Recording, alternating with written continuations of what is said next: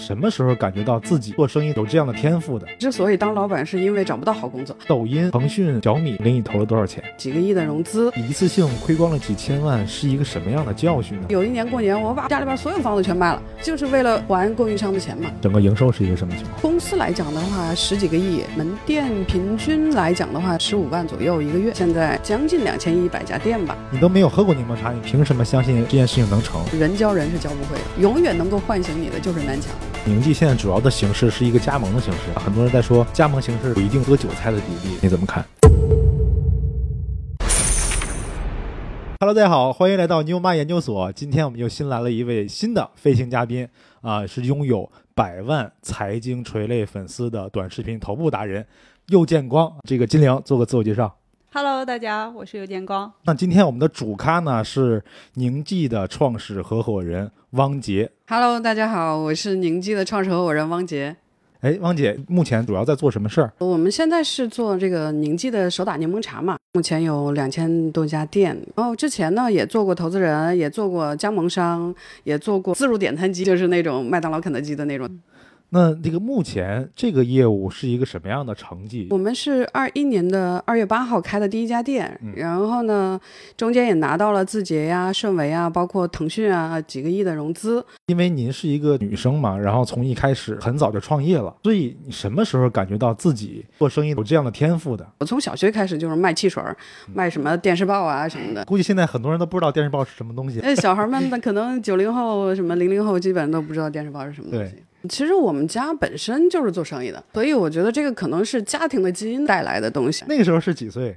七八岁吧，七八岁上小学，上小学的时候就开始，那也太早了。是的，是的，是。那个时候从您的这个父母身上能够学到什么经商的一些逻辑吗？可能是这种的经商的氛围导致我一毕业可能就直接做生意了，就没有想过要去上个班啊什么的。其实这个还挺不一样的，因为一般这个刚毕业的一些学生，那肯定是找个稳定工作，嗯，特别是很多父母会让你找一个稳定工作。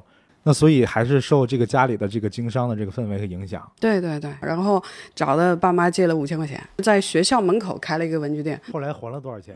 这个就就没还，就 是第一笔那个已经是赔的精精光光的那种的。对对对，是这样的。那第一次这个做文具这个生意，那个是您多大的时候？哪一年啊？那个是九八年、九九年吧。汪姐，你一开始做这个文具的生意，有没有让你印象深刻的一些事儿？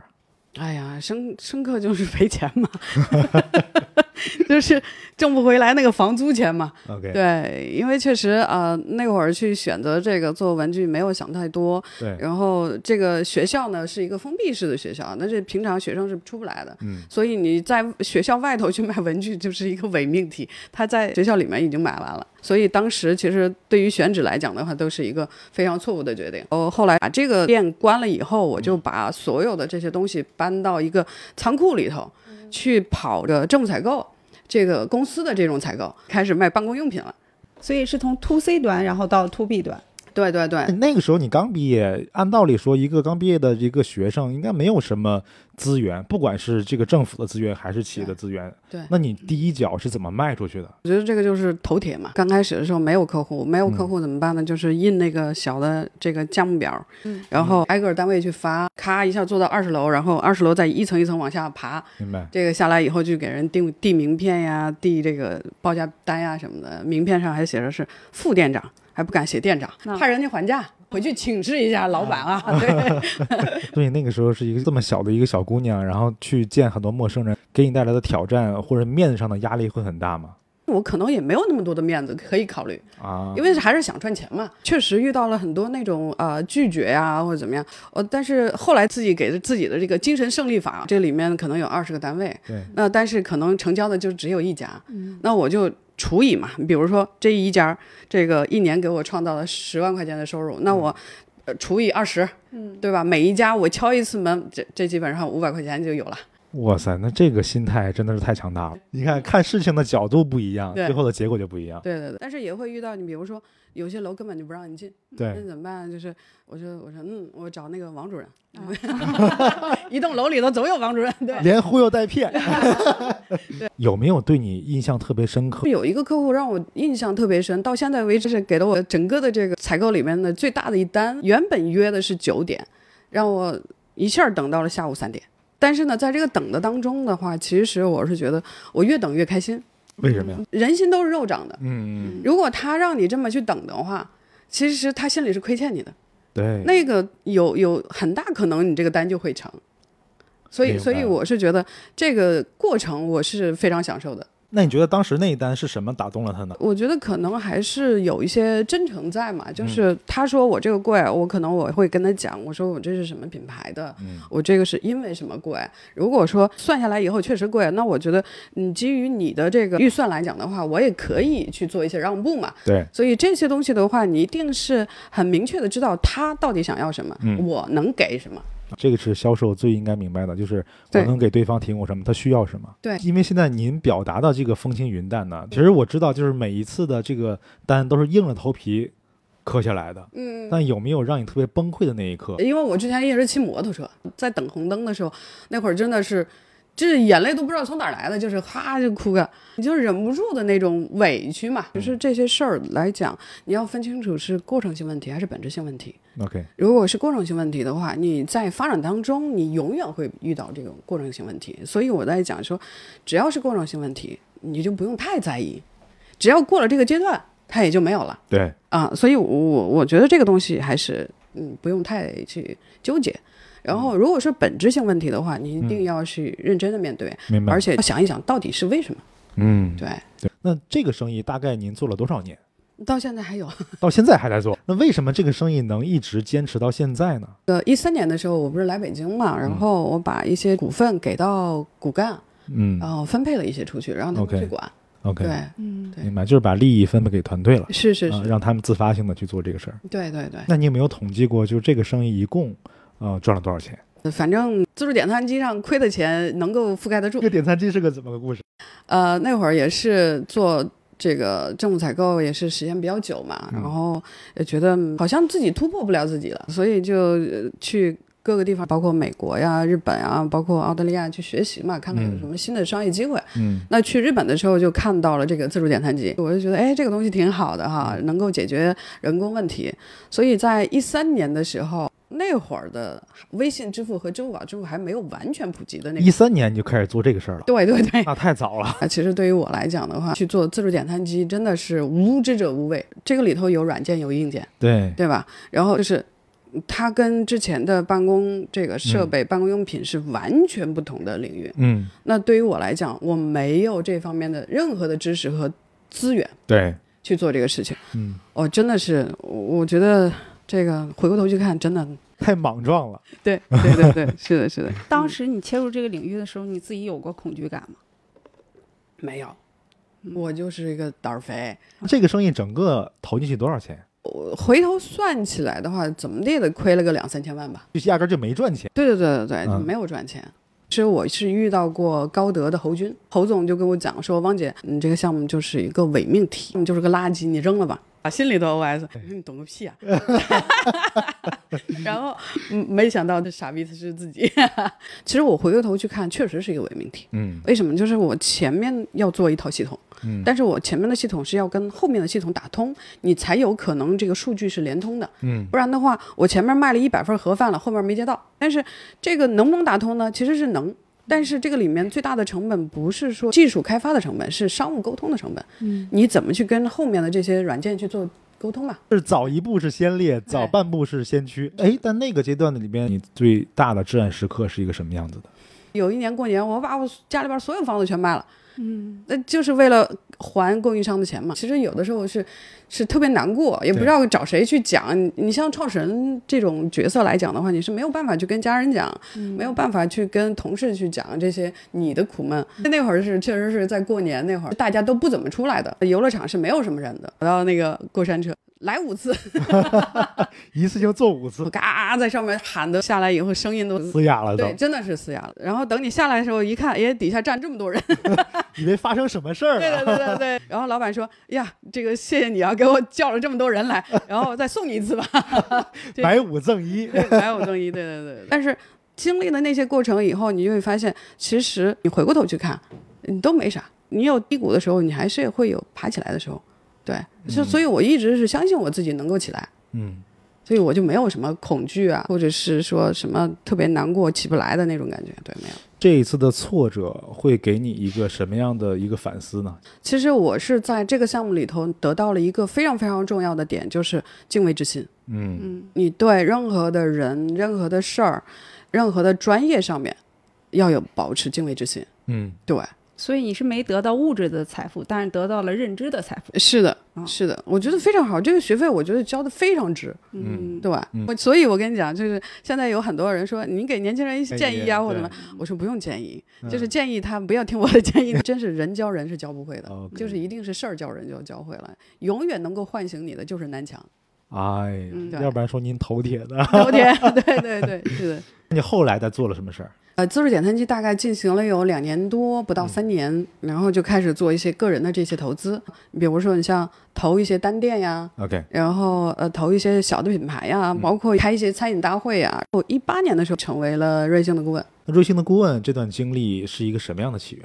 因为我之前我也是在这个 SOHO 嘛嗯，在现代城 SOHO，它第十九家店就开在我们楼下。我觉得，哎呦天哪，这个咖啡还胆儿挺肥的，因为前面就是星巴克，星巴克的那个那个位置特别好，是临街的嘛当，然然后它是在背街的，然后呢又是一个小二楼。所以我就觉得，哎，这个还这这挺有意思的啊！我去，我就观察了三天，因为我那会儿我自己有这个自己的公众号写了一篇文章，然后发出去了。然后发出去了以后，他们就找到我嘛，嗯啊，说这个分析的还挺符合他们未来的这些发展啊什么的。嗯然后当了两年的顾问，那篇文章的内容大概是一什么内容？基本上就是分析它跟传统的那咖啡有什么不一样。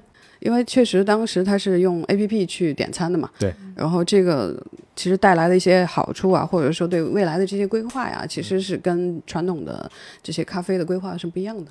嗯，其实我觉得在整个创业的经历里头，嗯瑞幸是给我帮助最大的。我会近距离的看到这个团队是怎么去搭建的，然后呃战略是怎么去规划的，然后包括这个节奏感。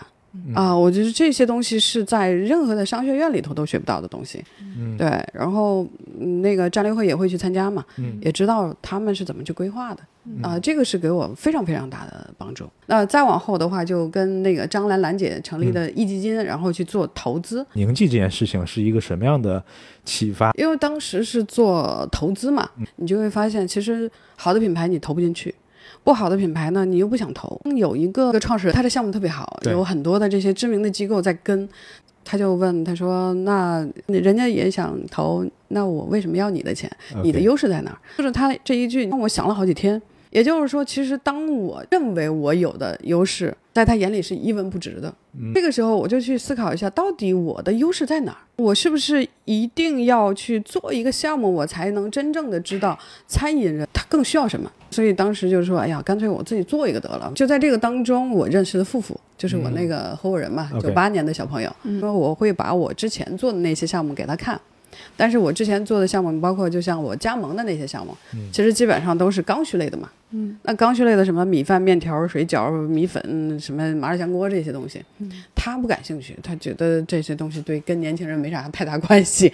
对，然后但是因为他之前是在广东上学，哦，所以他对这个柠檬茶是非常有感知的。所以我们当时去呃广东去看这个项目的时候，我就觉得，哎呀，这个项目还挺有意思啊。因为我在之前我是没有正儿八经喝过柠檬茶的，你都没有喝过柠檬茶，你凭什么相信这件事情能成？因为之前做过投资人，所以你会自然而然的去看一个品类的天花板到底在哪儿。嗯你比如说，你像零售板块，康师傅啊、统一柠檬茶呀、维他柠檬茶，年已经是三十多个亿的销售了，它的天花板足够高。然后另外一点就是柠檬这个东西。不用去教育用户说这个东西就是含 VC 啊、什么美白呀、或者是怎么样清爽啊，大家都知道。嗯，所以我们当时就决定，哎，这个东西是可以做的。那第一家店是开在哪儿？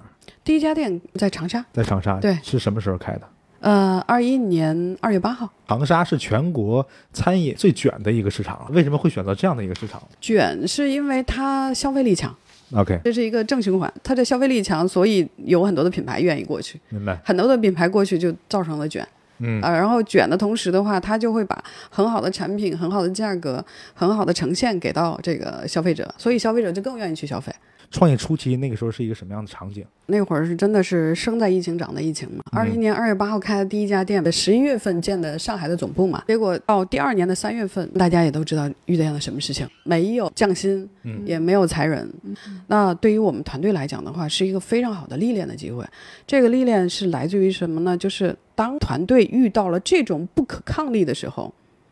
他始终会去想，我应该怎么办才有可能去把门店发展，嗯作为主要的这个动力。中间遇到了很多很多的问题，嗯，也是挺感人的，真的挺感人的。这些小孩们平均年龄二十六岁，嗯，家里是连锅都没有的，嗯，你更别提什么米了。自己都不做饭，自己都不做饭的这种，然后特别依赖这个外卖的，所以当时这些小孩们真的好可怜。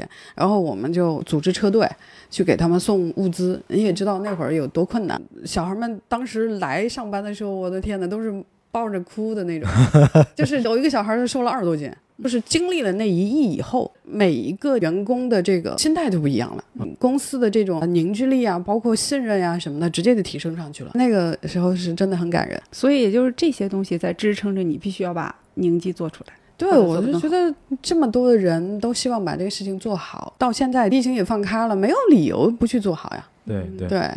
所以那个是更加深了整个团队，包括您对这个宁记一个品牌的一个情感。是是是。那你融资的是一个什么样的节点？嗯，融资其实对于我们来讲，很大程度上是运气。那会儿的时候，我们也是啊、呃刚刚起来嘛，大概三十家店的时候，其实就是二月八号开的第一家店，然后五月十五号建的一点零版本的团队，六月份开放的这个 A 轮融资，嗯然后七月份就到账，嗯，这个很快，那抖音、腾讯、小米这三家公司给你投了多少钱？几个亿。你觉得是哪些方面、哪些故事打动了这些大厂投资人？我们的模式不太一样，我们的模式不太像是传统的参与人，可能更偏向于这个互联网的这个公司。嗯我们更注重中后台的这个建设，啊，然后包括两年在数字化这个上头花了一个亿。大厂对于我们在数字化这个上的这个投入是非常理解的。其实是一个典型的互联网打法，对对对，对是的，所以他们会更信任，也更理解你。对对对，嗯是的。那现在宁记的这个品牌在全国开了多少家店？都是直营吗？呃，不是，我们直营店只有八家，现在大概两千不到两千一嘛，两千多家店。对对对，对是的。那现在整个营收是一个什么情况？公司来讲的话，十几个亿嗯啊、门店平均来讲的话是十五万左右一个月。那刚才您也提到了，这个宁记现在主要的形式是一个加盟的形式，对，对。但是呢，从餐饮行业和茶饮行业来看的话，很多人在说，加盟形式是有一定是割韭菜的比例，这个事儿嗯你怎么看？其实我们在国外是讲说特许经营嘛，对，你像麦当劳、肯德基这种千亿级的这个企业，也也都是加盟对对对，也是加盟。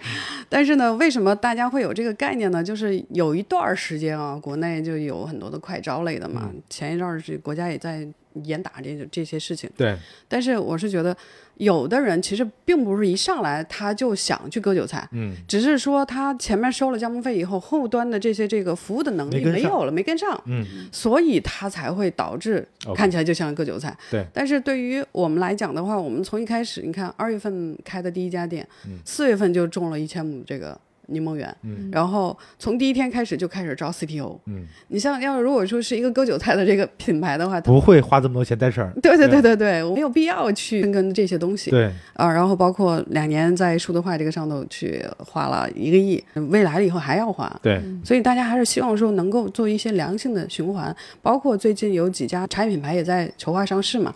嗯如果它是一个快招品牌的话，它是绝对上不了的。对，对，因为你后端一看，你就能看得出来你的盈利模式是什么嘛。是的。刚才你也提到了，就是数字化这件事情投了一个亿，那这个钱你觉得花的值吗？啊，这个当然很值，因为呃，我们始终要的是一个数据指导经营嘛。我们自己做了一个选址系统，这个选址系统呢是用这个高德和美团的数据来去进行测算，一个是人流嘛，一个是客流嘛。呃人流的话是知道这个人从上班到下班回家，他的路线是什么，然后你你的店设在哪儿能让他看见。然后那个客流的话，你就是比如像美团里头，你可以抓取到男女老少啊，然后包括消费力啊什么的这些东西都可以抓到，然后再根据我们呃这么两年来的这些这个开店的数据，去进行一个结合，去去分析，分析完了以后呢，就大概就知道哦，原来在这儿嗯，去开店的话，每个月的营收可以是多少。其实可以测算出来，然后倒推回去，你的房租应该是在百分之十五以内，如果在十五以上，尽可能不要去开了。嗯啊，是这样的一个逻辑。所以我们的这个闭店率就相对比较低，我们现在闭店率在百分之一点八几，不到二。是一个行业的什么样的一个水平？餐饮连锁的闭店率是百分之二十到三十左右，我们是做到不到二。哇，那这个是超低了已经。对对对，是的。那换一个角度来看的话，除了刚才您说这一点，嗯那些加盟商怎么来去分别是一个特别能够有未来预期的这么一个加盟品牌，还是说是一个割韭菜的品牌？呃，我是觉得可能从几方面，第一个就是你去他总部看，到底是运营的人多还是招商的人多，嗯你稍微一分析你就知道了。第二个是什么呢？你就是去门店看，嗯去门店看的话，你去找那个看起来就像老板的人，你去聊一下。嗯啊，你说我也想干个这个，你有什么坑啊，能给分享一下吗？哪怕请人吃个饭，其实很多的老板是愿意跟你去沟通交流的。对，然后第三个就是去门店打工，嗯对吧？你打一个月的工，你就能看得出来它的真实数据到底是什么。啊，另外还有一点，其实是最重要的一点，就是你真的是能够在打工当中，你能够体会到你到底喜不喜欢这件事情。你比如说，有一些小女生说：“哎呀，我想去开个咖啡店，我想去开一个花店。”其实更多的大家是特别享受咖啡的香味儿和这个花的香味儿，嗯并不是说想去洗杯子，并不是说想去凌晨几点钟去进花鲜花的这种氛围。场景和氛围感。哎，对对对，我觉得这三个方向吧，对嗯，大家都可以去研究一下。那刚才您说这个组织上的数字化这些投入，现在这个价值已经完全显现出来了吗？我觉得现在显现出来可能只有十分之一，或者是最多二十分之一吧。对，那这个增量太大了。对对对，大家一直是说茶饮是一个红海，但是我从来不这么认为。嗯大家所谓的红海还是在于说产品端，你像视觉、嗯，品牌，嗯啊、这些东西其实大家都是眼睛能看见的，对，你随便谁都可以抄，嗯但是这些东西不足以形成优势。嗯只要眼睛看到的都不是优势，眼睛看不到的，比如说冰山下面的这些东西，组织啊、供应链呀、数字化呀，这个上头嗯才叫真正的优势。在这个整个的这个茶饮行业的话，我觉得还是呈现的是冷兵器时代。竞争来讲的话，还是基于说冰山上面的那些东西在打。嗯。啊，但是冰山下面的我们所谓的这个核弹的这个领域里头来讲的话，大家还没有太多的涉及到，因为确实我们看到很多的这些企业在数字化这个层面，还是更多的停留在信息化嗯，啊，没有到数字化，更别提到数字化了。这个几个的区别在哪儿呢？比如说形成 Excel 表格，嗯形成文档，这个叫信息化。数字化呢，就是你把所有的数据全部都收集上来，嗯这个是你的数字化。但是到了数字化呢，你就变成了去把你的所有的数据收集上来以后，你要进行分析，分析完了以后，你指导经营，这才叫数字化。它会产生结论。对对对，它嗯会去指导你的经营。嗯，嗯，我觉得这个是不太一样的地方。那就有没有思考过，就是呃，包括宁记，包括之前做的很多事情，能做成功的最必要的那几个因素是什么？啊，可能更多的就是找人、找钱、找资源。对呃，找人这块来讲的话，我要打开很多的场域，嗯然后呢，我用一些方法，比如说减一，就是我的直属下级，我的合伙人、嗯这个级别的话，一定是亲自去找。当你去找的时候，你的那个画像才会逐渐的这个清晰，嗯而且你跟人去沟通的这个实际的这个感受，只有你自己知道他的短板、他的强项是不是跟你是互补的。对。然后减二呢，一定要亲自去面，为什么呢？就是第一个，你是可以通过减二知道你的减一的用人标准。嗯第二个就是你通过这个减二，你去看你的减一有没有格局，他敢不敢用比他强的人？嗯对。嗯然后还有一个减 N，如果公司的整个的这个人数不超过两千人，那你完完全全这个 offer 是可以亲自去审的。嗯，你是可以保证你整个的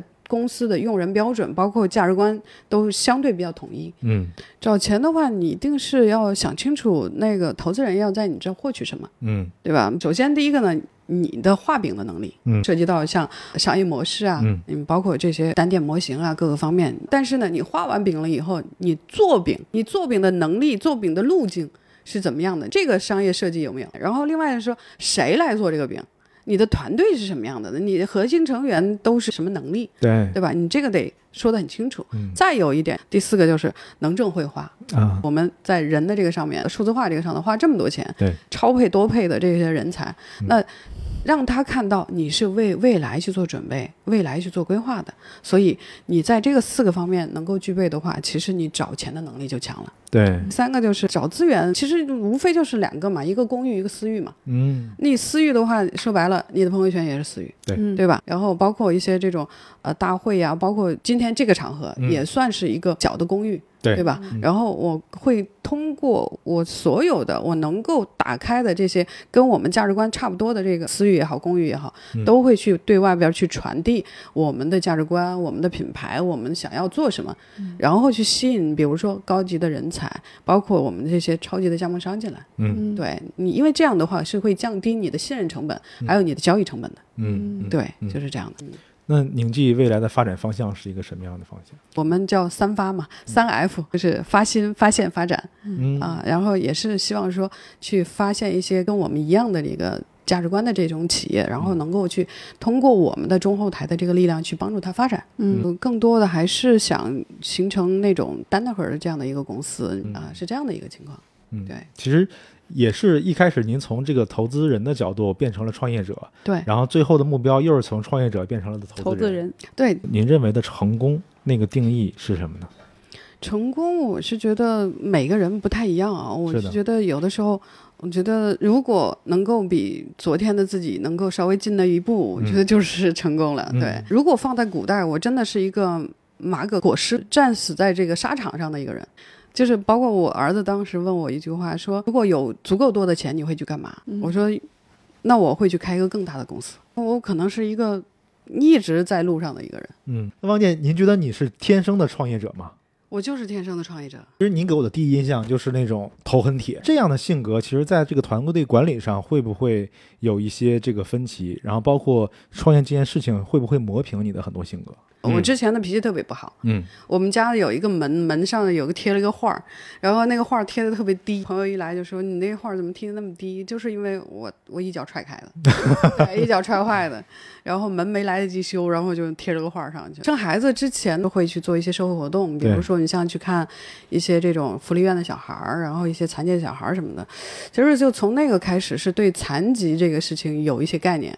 那当时我就会去查一些资料，就是中国一百个人里头有六个人是残疾人。啊，啊，这个占比还是相对比较高的。当我真正的去生孩子的时候，那我产检的时候都是很健康嘛，但是孩子真的拿到手里的时候，我就觉得我的妈呀，我说老天爷对我太好了，就是有鼻子有眼儿，然后手指头一个也不缺，也不也也不多，嗯对吧？然后。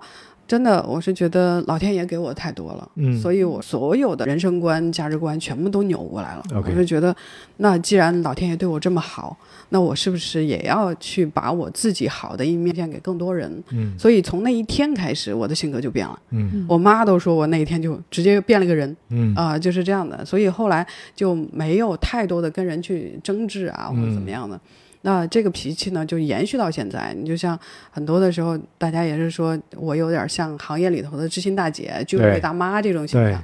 对嗯，然后呢，慈善这件事情也是一直延展了我们所有的这些商业行为里头。其实我也看到了，就是宁记的希望小学。对对对，今年九月份启动的，然后已经开学了。那未来在慈善这方面，你们还会做哪些动作？